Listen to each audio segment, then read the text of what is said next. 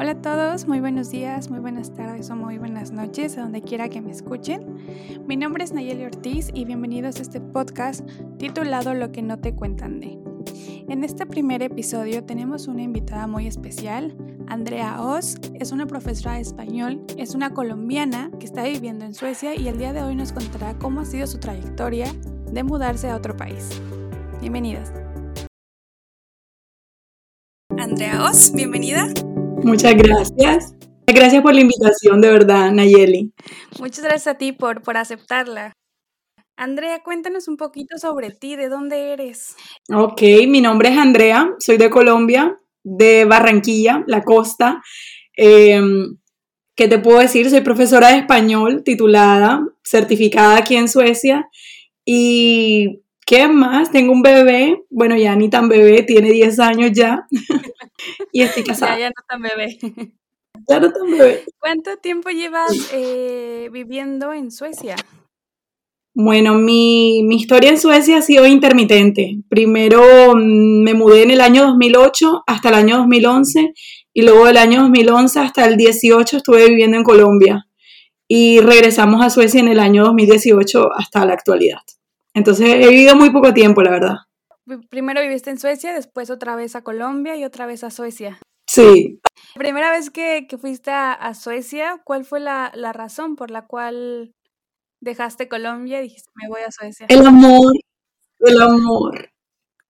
Conocí un sueco hermoso y nos enamoramos, decidimos casarnos eh, y luego no, yo dije, sí, me, me vengo a vivir a tu país lo intentamos por un tiempo vivir aquí en Suecia y después él se enamoró de mi país y dijo, me quiero ir a vivir a Colombia, vamos a apostarle a Colombia y vivimos en mi país muchos años, la verdad. Años muy duros, tengo que decir.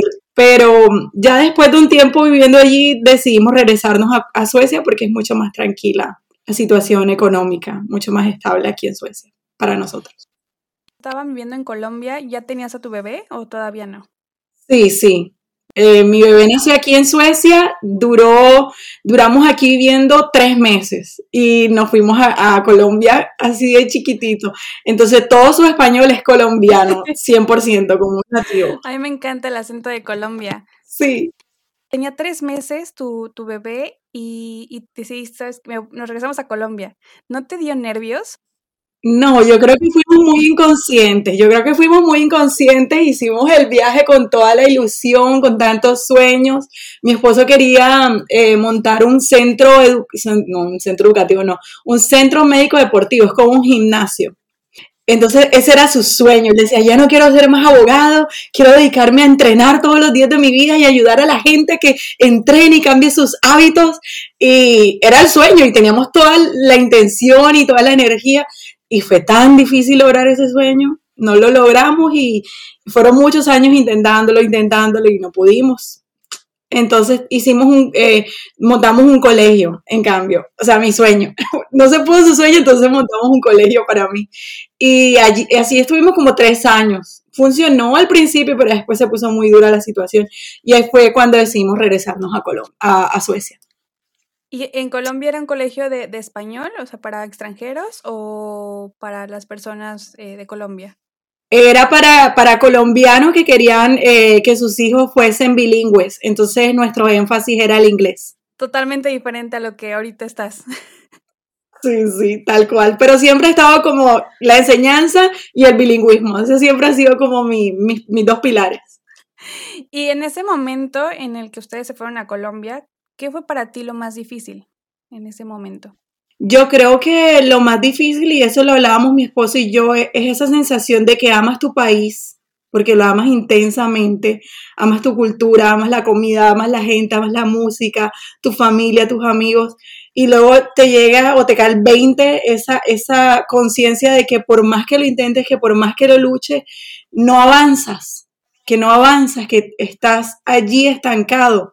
Eso fue muy duro tanto para mi esposo como para mí, porque mi esposo ama Colombia, la ama, es un país tan bello, tiene tantos, eh, tantos recursos y tantas cosas bellas, pero las oportunidades son tan pocas. Entonces tú sientes que estás como todo el tiempo tratando de sobrevivir y, de salir adelante, pero no lo logras, no lo logras y, tienes toda la energía y toda, toda la motivación, pero no, no se da, aunque haces todo para lograrlo, no se da. Entonces, ya habíamos vivido aquí en Suecia, mi esposo es sueco, obviamente, entonces decíamos, ¿qué sentido? Él es abogado aquí, yo soy certificada aquí, tenemos buena, eh, buenos trabajos aquí en, eh, en, Suecia, no tiene sentido, regresémonos. Muy duro, es una, es una decisión muy dura, porque es como que cambias el amor por, por la estabilidad económica. Es muy doloroso tener que dejar tu país. A mí me sacó mucho de onda el cambio de horario. Y en México y en Colombia se oscurece, yo creo que todos los días del año, alrededor de las 8, 7 de la noche. Y quieras o no, sí, el cambio de ánimo y todo te, pega. Yo decía, no, sí lo voy a lograr, no pasa nada, es algo mental. Pero ver el solecito te alegra la vida.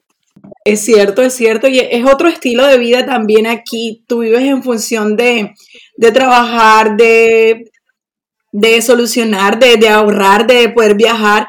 E, es, otro estilo de vida. Yo creo que en Latinoamérica uno está con los amigos, sale a la calle, está hablando y está rodeado de mucha gente todo el tiempo y el desorden y yo no sé, es otro estilo de vida, ¿cierto? Yo creo que el clima lo permite también. Eso se extraña mucho, eso se extraña mucho. Entonces cerraron, cerraste tu escuela cuando decidieron mudarse a, a Suecia. No, no. La tenemos ahora mismo bajo la administración de, una persona. Sí, sigue funcionando, gracias a Dios. No es fácil, pero sigue funcionando. E, eso ya es, un, es una ganancia. Sí, sí, sí. Y es como nuestro, lo que, de lo que siempre hablamos, mi esposo y yo, es que vamos a regresar y que el colegio es como nuestro plan de, de retiro. Eh, cuando, cuando acabe todo esto, no, nos vamos a Colombia nuevamente y vamos a tener el colegio como plan B. ¿A tu esposo le gusta mucho, mucho Colombia? Es que Colombia es hermosa, así como, como México es hermoso con todo, con todos sus defectos y todas las cosas que pasan. Colombia es un país bello, las playas, Cartagena, eh, San Andrés, la biodiversidad que tenemos, el clima, visitar los pueblecitos alrededor de, la capital. No, es que hay tanta cosa hermosa. La comida. Entonces, es imposible no enamorar. Sí, sí, es imposible no enamorarse de Colombia. Y ellos que, han vivido aquí toda su vida. Ya me dieron ganas de irme a Colombia.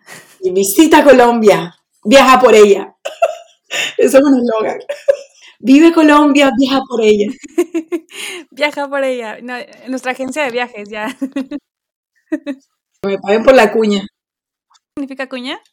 Cuando haces una, una mención publicitaria, entonces que me paguen por la cuña publicitaria.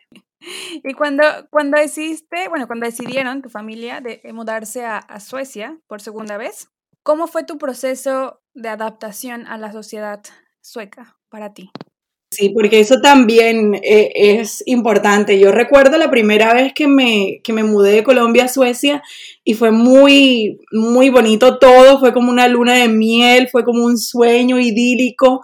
Entonces también estaba más jovencita, no me costó para nada adaptarme. Luego me regreso a Colombia y allí fue como un choque cultural de haber visto todo lo que eh, existe aquí en Europa y luego en Colombia y todo lo que vivimos allá. Eh, pero me adapté nuevamente a mi país y entré otra vez a la rutina y a los amigos y a la familia. Eh, regresar a Suecia ya en el año 2018 fue más duro para mí porque ya venía más colombiana, ya venía más aferrada a mi, sí, a mi cultura y a mi raza y a mi, y a mi forma de ser, entonces ya, ya venía echada a perder, ya no venía tan europea como, como la primera vez, ni tan abierta al cambio, entonces me ha costado mucho, me ha costado mucho el idioma nuevamente porque fueron muchos años sin hablarlo, entonces he sufrido mucho, pero ya cada día me voy como encontrando otra vez con, la Andrea del 2008. Toma, toma tiempo, es un proceso. ¿Y qué piensas del idioma? ¿Qué fue lo más difícil para ti? Es difícil, fue difícil. Yo creo que es un idioma difícil, completamente diferente al español, eh, pero yo creo que por la edad, porque estaba bastante jovencita la primera vez, lo, lo aprendí muy bien. Ahora que regresé me ha costado el acento, tengo como esa sensación al ridículo, ese miedo a, decir las cosas malas, que no suene como, como un nativo. Ese es el siguiente nivel cuando tú tienes ya un buen nivel del idioma. Tú quieres de verdad sonar como un nativo, quieres de verdad no, no sonar ridículamente. Entonces esa, esa batalla de decirlo bien todo el tiempo y no sonar como una tonta me ha costado muchísimo soltar. Claro, sí, es, es muy, muy, muy complicado el, el, adaptarte a otra sociedad, otro idioma y sobre todo culturalmente es muy difícil. Sí, sí, sí. Hablando de, de, cultura, ¿cuál fue el choque cultural que a ti más te ha costado en Suecia? O sea, que, que vas de la, la calle y dices, ¿qué es esto? No, no va conmigo. Sí, sí lo hay. Fíjate que yo soy una persona, no, no voy a decir que pero tengo un, asunto con, los olores. A mí los olores me, me, llegan muy rápido, no sé por qué. Y tengo como, como ese fastidio siempre dentro. Y yo he visto que la gente aquí no se baña. Mis estudiantes no se bañan. Eh, tempranito en la mañana, no sé, no sé tu país, pero en Colombia, como hace tanto calor, nos, nos bañamos hasta dos, tres veces, porque hace muchísimo calor en la costa. Entonces aquí la gente va al trabajo sin bañarse, es que se les, se se les nota uno huele cuando, cuando alguien no se ha bañado. Eso se siente, el olor a la, saliva, a la cama, a la almohada, yo no sé. Y eso a mí me enloquece. Ese es mi choque cultural 1A, que la gente no se baña. Mi esposo sí se baña, mi hijo sí se baña, ellos dos sí se bañan. Estoy pendiente de ellos que no sean cerditos. Báñate mañana. No, ya huelen, ya huelen. Hasta acá me huelen. no sé si será alguna locura o trauma que tengo dentro de mí que hace que, que, note tanto que la gente no se baña o, en verano los buses. a mí me pasa aquí que yo tantito huelo o, empiezo como que a sudar y a la, a la bañera, meterme a bañar. Porque sí es algo que a mí también me, me pone nerviosa. A mí me gusta cuando me baño y siento mi cabello mojado porque me siento limpia, me siento preparada, hasta para trabajar, yo me siento que me tengo que bañar para poder hacerlo. Si no ¿En Finlandia lo mismo? Pues la verdad es que igual cuando nosotros nos mudamos a Finlandia hace dos, tres meses, no, no hemos conocido mucha gente, entonces no, no, no he puesto mucha atención. Pero para mí el choque cultural es el, pues sí, en la forma de ser más que nada en la seriedad, en, el humor a veces. También. Pero esos ellos son así sin trago. Dale, dale unos traguitos de, de cervecita, whisky y ya se sueltan. Se vuelven locos. Se vuelven locos, sí, eso sí. Así son los suecos aquí también. Yo estaba viviendo en, Suecia, me fui a vivir ahí en, allá en, Estocolmo. ¿Tú en qué parte de, Suecia estás? En Malmo, la tercera, la tercera ciudad. Me, me gusta. Está, no he ido, pero he escuchado que es muy bonito. Ya está, ya hace menos frío que en, que en Estocolmo y muy menos gente, creo. No, sí, yo creo que toda Suecia está chiquita. no está tan poblada, pero sí es cierto. Estocolmo tiene mayor población. ¿Y, ¿Y tú en qué estás trabajando ahora? ¿Das clases de español entonces? Sí, sí, yo estoy trabajando como profesora de español en el bachillerato, o como le, le llamarían ustedes en la secundaria. Sí, igual como bachillerato, es como secundaria, ¿de qué edad? ¿Qué rango de edad son tus alumnos? Desde los 13 hasta los 15. Sí, secundaria. Allí estoy trabajando con ese grupo y todos los días lo hago. Doy inglés y doy español, pero estoy certificada solo para español, no inglés. Entonces ya algún día estudiaré para sacar el inglés. Me paguen más. ¿Y tú estudiaste para ser maestra de inglés en Colombia? No, yo estudié para ser profesora de español. Mi carrera es licenciada en lengua castellana con énfasis en humanidades. Ah, Entonces, esa es mi carrera. ¿Y te Solo español. también como profesora? Exacto, exacto. O sea, eso es lo que yo soy. Eso es lo que yo soy, profesora de español. ¿Cómo ves a los suecos queriendo aprender español? Muy bien, yo creo que es un país que, que le gusta mucho el español, en especial el español de España. Entonces, siempre que estoy dando mis clases, yo hago como la, la, salvedad de que, bueno, así se dice en España, pero en Colombia decimos así. Y si viajan a Colombia, decimos también así. Pero no, yo no creo que viajen a Colombia. siempre viajan en España, porque les queda ahí mismito. Siempre es dar en alto tu, tu país, poner en alto tu país. No, sí. Y enseñar el vosotros.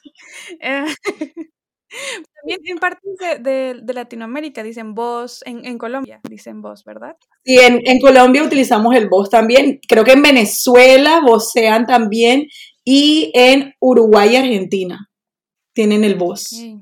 No, en México no, no, lo, lo enseñaban antes, pero no, nunca lo, no, lo usamos. El español es una materia que nunca se termina de estudiar. No, sí, sí. A mí me gusta porque es un reto para mí también enseñarlo a extranjeros, es como aprender otra vez tu idioma. Em, porque cuando yo se lo, lo enseño como, como lengua materna es completamente diferente enseñarlo como lengua materna es otra, otra experiencia, más literatura, más, más otro nivel.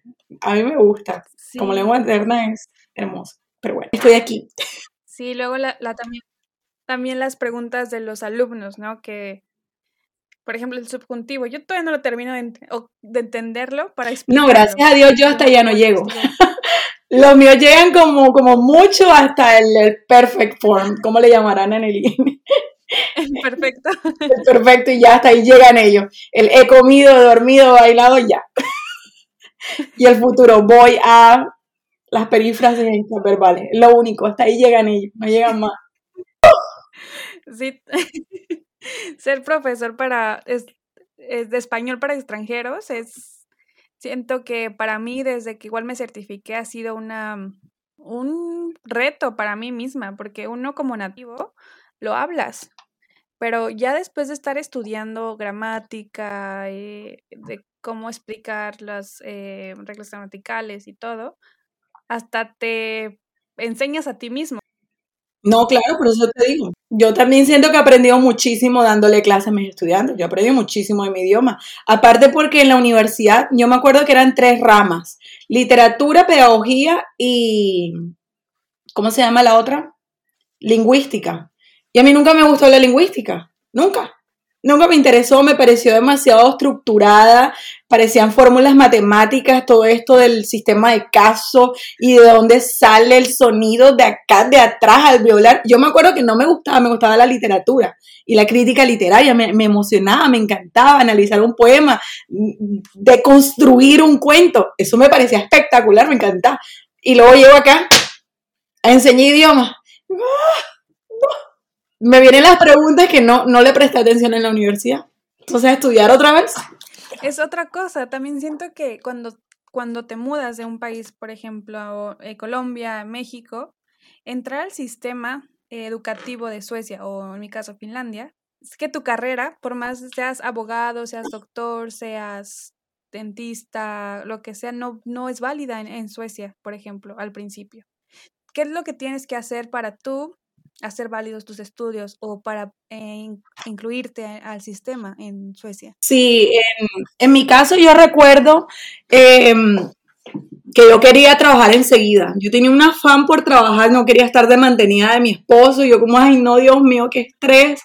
Yo quiero ganar mi plata, quería ayudar a mi mamá también porque soy hija única. Entonces sentía como esa presión de, de empezar a trabajar.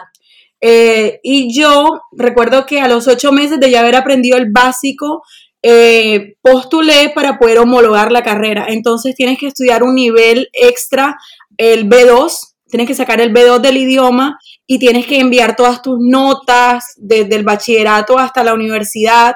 Ellos luego revisan si los créditos académicos que tienes son suficientes, si no te toca estudiar más. Gracias a Dios a mí no me tocó estudiar más porque como la carrera era solo español, pero si hubiese tenido la carrera con el inglés, combinada con inglés o con alemán o con francés, ahí sí me hubiesen puesto como más eh, peros. Pero en ese entonces, no, yo solo tuve que, que mostrar mis créditos académicos, los envié, me lo aprobaron y empecé a trabajar como profesora certificada. Entonces, la verdad, el camino para mí fue bastante fácil, lo tengo que reconocer. Ahora mismo es más complicado, ahora mismo exigen más que en ese entonces. Sí, es, eh, a mí me tocó lo mismo, que fue muy complicado para mí obtener mi, visa en Suecia. Eh, entonces fue más fácil para mí venirme a Finlandia. Sí, yo sé, hay de todo, hay de todo. En, los procesos son como tan personales. Sí, antes yo creo que era mucho más fácil eh, el sistema y, todo. ¿Cuál es el consejo que, que, darías a una persona que está a punto de, de aventarse? O sea, que estás quiere empezar el proceso o que está viviendo en otro país y que está en la misma situación? Yo creo que hay que ser muy, muy estructurado y tener como un plan, un plan realista de cuáles son las metas que quieres lograr. Eso sería como, como mi consejo. No sé, también cuidarse mucho porque en este proceso uno, uno no, no para y analiza las emociones que se están viviendo. Simplemente está uno como un hámster avanzando, avanzando, pero también hay que parar y reflexionar y pensar, bueno, ¿por dónde voy? ¿A dónde quiero llegar? ¿Qué he hecho? ¿Qué me falta por hacer? Como estructurarte y tener un plan. Yo creería que ese es como mi consejo que podría darle y que a mí me funcionó, porque cuando te conectas con tus emociones y con todo el plan que tienes acá en la cabeza, como que logras enfocarte mejor. Eso sería como mi consejo. Ya en el monetario y el práctico ya, ya está, ya sería otro, otro plano.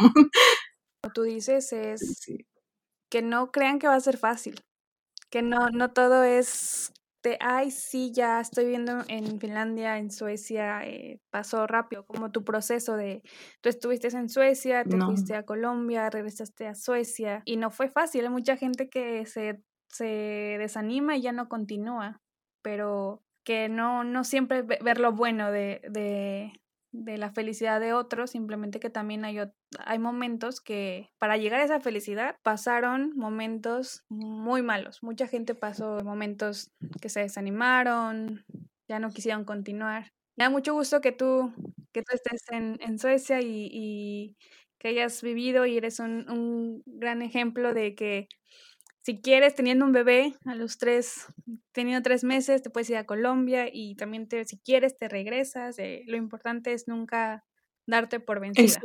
Sí, sí, yo creo que también apoyarte en las personas que te quieren y que de verdad les importas y que, y que están allí para ti. Nosotros tuvimos una red de amigos y de familiares que nos apoyaron muchísimo, tanto en Colombia como, como aquí en Suecia. Entonces yo creo eh, siempre si llegas a necesitar ayuda, si, si de verdad te sientes que es muy fuerte o pesada la carga, apoyarte en, tus, en tus seres queridos, porque ellos van a estar allí para ti y no sentir vergüenza de que, ay, voy a regresar con el rabo entre las piernas, porque eso, esa fue la sensación tanto mía cuando regresé a Colombia como de mi esposo cuando regresó a Suecia. Él, él, había salido de Suecia con tantos sueños, con tantas ilusiones y no se dieron y luego regresar y qué vergüenza y qué dirán y se van a burlar. Lo mismo pensé yo cuando regresé a, Colombia. Entonces, apoyarte y, estar también muy humilde y consciente de que cometer errores es humano y es parte de la vida. Sí. Claro. Tengo otra pregunta. ¿Qué es lo que la gente normalmente no te cuenta de dejar tu país? Hoy. Esa me gusta, esa me gusta porque la analicé y se me salió como la Andrea Literata. Eh, la, la otra edad, que sientes que no eres ni de aquí ni de allá.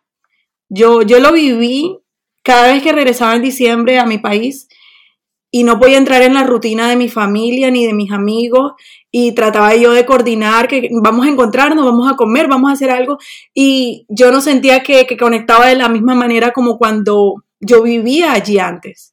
Entonces luego me regresaba aquí a Suecia y tampoco era de Suecia, tampoco soy sueca. Entonces ese proceso de encontrarte a ti misma o a ti mismo nuevamente después de, un exilio, autoexilio, porque es voluntario, tú decides salir de tu país, eso, eso no, no, es fácil. Eso nadie, nadie lo habla, nadie lo comenta, yo creo que porque es doloroso y porque es un proceso que vives muy internamente, es muy personal pero, pero es algo que yo he vivido, la otra edad. La otra edad, sí, claro. Yo creo que sí es un proceso que no mucha gente te cuenta, que es algo, no, no es que no lo quieras contar, simplemente pasa y, no tienes ni ánimos ni, ni, sabes qué hacer, y más en esta, en esta situación. ¿Cómo estás tú viviendo la situación de, de corona, de la pandemia, en estos momentos? ¿Cómo son tus sentimientos como persona de colombiana en otro país? De verdad que ese tema, yo pasó como por una montaña rusa de emociones. El año pasado cuando, cuando empezó todo esto, yo andaba muy angustiada, muy ansiosa, con mucho sentido, eh, sentimiento de culpa, porque yo decía, aquí estoy muy bien, la estoy pasando bien, estoy bien con mi familia, con mi esposo, con mi hijo, con mi trabajo, tengo gracias a Dios un trabajo estable porque muchas personas aquí en Suecia también han perdido sus trabajos, en especial los que, han los que están basados en el turismo y, la hotelería, les ha ido muy mal. Em, entonces ese sentimiento de culpa todo el tiempo de que yo estoy bien aquí, cómo está mi, mi familia, mis amigos, mi gente. Luego quedé como anestesiada como que ya ni siquiera pensaba en eso, no quería pensar en que me dolía, aunque, aunque en realidad estaba el pensamiento allá, pero no, lo tocaba, no quería tocarlo, no quería tocarlo. Eh, ¿Qué otra cosa tuve? Ahora, ahora ya yo siento que, estoy más tranquila porque llega como esa noticia de la vacuna y, y llega como ese afán de volver a la normalidad, de que todo va a estar bien. Lo más, lo más difícil para ti ha sido eso lo más complicado. Y, el, vivir en Suecia, ¿qué ha sido lo más difícil para ti? Lo más difícil para adaptarme en, la sociedad. Sí, para adaptarte. Yo creo que el idioma, el idioma hace mucho. Yo, en, mi, en mi experiencia personal, yo creería que es el idioma porque yo siento que en mi, en mi, en mi lengua materna yo soy muy inteligente. Yo sé muchísimo sé, y, hago muchas cosas eh, tengo siempre proyectos e ideas muy creativas dentro de mí que, tengo que sacar y siento que, que por el idioma y por la manera como hablo, porque tengo mucho acento cuando hablo el idioma, eh, me pueden eh, malinterpretar o pensar de que no soy suficientemente capacitada para, para algún trabajo y, y, entonces tengo que hacer como como el trabajo del triple para demostrar de que, de que soy capaz, de que soy buena, de que soy eh, competente. Entonces yo creo que el idioma va de la mano de muchas cosas. Entonces, si, si, a veces yo pienso y se lo digo a mi esposo, si no me hubiese ido, si nos hubiésemos quedado y, y no hubiese interrumpido mi proceso con el idioma, por supuesto que tendría una mucho, una mejor pronunciación y un dominio completamente diferente pero ya lo hecho, hecho está, no se puede llorar sobre la leche derramada, ¿cierto? Eh, pero esa sensación de que tengo que, demostrar que no soy tonta, demostrar que soy capaz, demostrar que, que, sí merezco el puesto en el que estoy, eso me, me desanima en muchas ocasiones. ¿Y cómo haces para animarte después de eso? No, yo, yo, yo hago mucho mindfulness, hago mucho mindfulness, mucho pensamiento positivo, yoga, bailo zumba, me encanta. Ahora mismo tengo esta pasión de, de la realidad aumentada. Entonces trato de hacer cosas que me gustan allí en esa, en esa plataforma y estoy experimentando con eh, Procreate, que es una, una aplicación que se utiliza para, para esto, para crear contenido digital y me estimula mucho mi creatividad, me conecto mucho con, eso que tanto me gusta y que, es como catarsis para mí y, lo hago y, y ahí le dedico muchas horas y es como, como mi, manera de, sacar todo lo que me frustra y, ahí lo, lo, lo, deposito, es como, como eso, mi catarsis. Y ahí, ahí me quedo y, yo soy muy, muy así, esa es como mi, mi forma de ser. Creo que eso es muy importante, siempre mantenerte con una, una buena actitud, porque estando en donde quiera que estés, siempre la actitud te va a sacar adelante de lo bueno y de lo malo y de lo bueno. sí, sí, tal cual. Tengo igual una pregunta más filosófica.